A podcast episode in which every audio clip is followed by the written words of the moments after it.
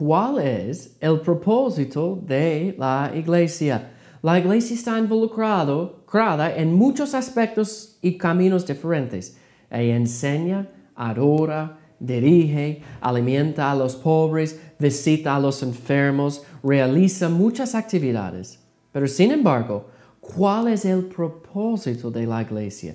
Debemos preguntarnos si lo que nuestra iglesia está haciendo se alinea con el propósito de la iglesia, como será en la Biblia. Si la iglesia no está haciendo lo, el propósito de la iglesia, entonces la iglesia debe evaluarse a sí mismo.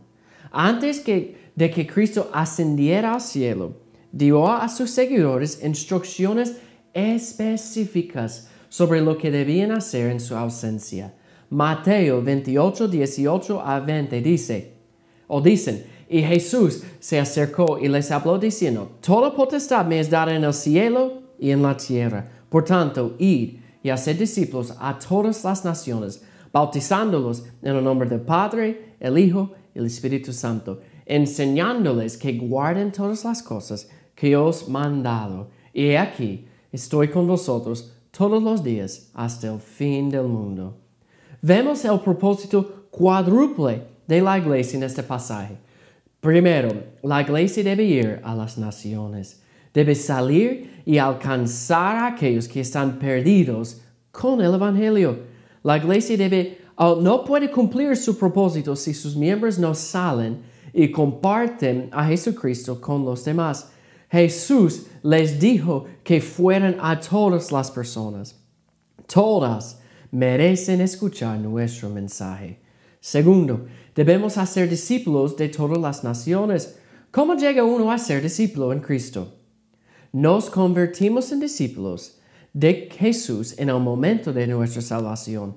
La salvación viene al creer en la muerte eh, eh, y la resurrección de Cristo y a buscar el perdón de los pecados en su sacrificio. Este es nuestro mensaje como iglesia.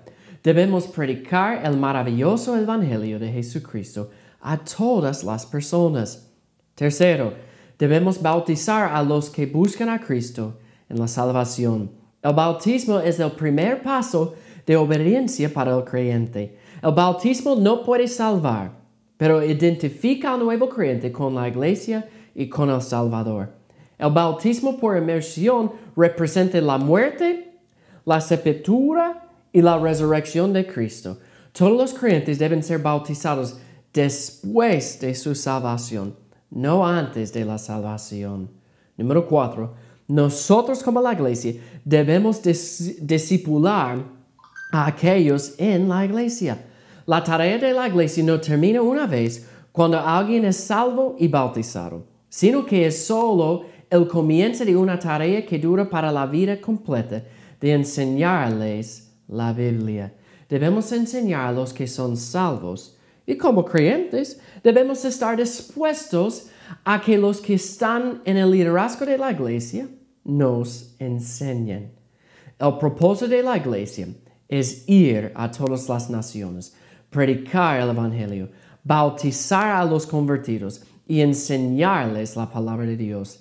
Si la iglesia falla en hacer estas cosas, entonces falla en obedecer a Cristo.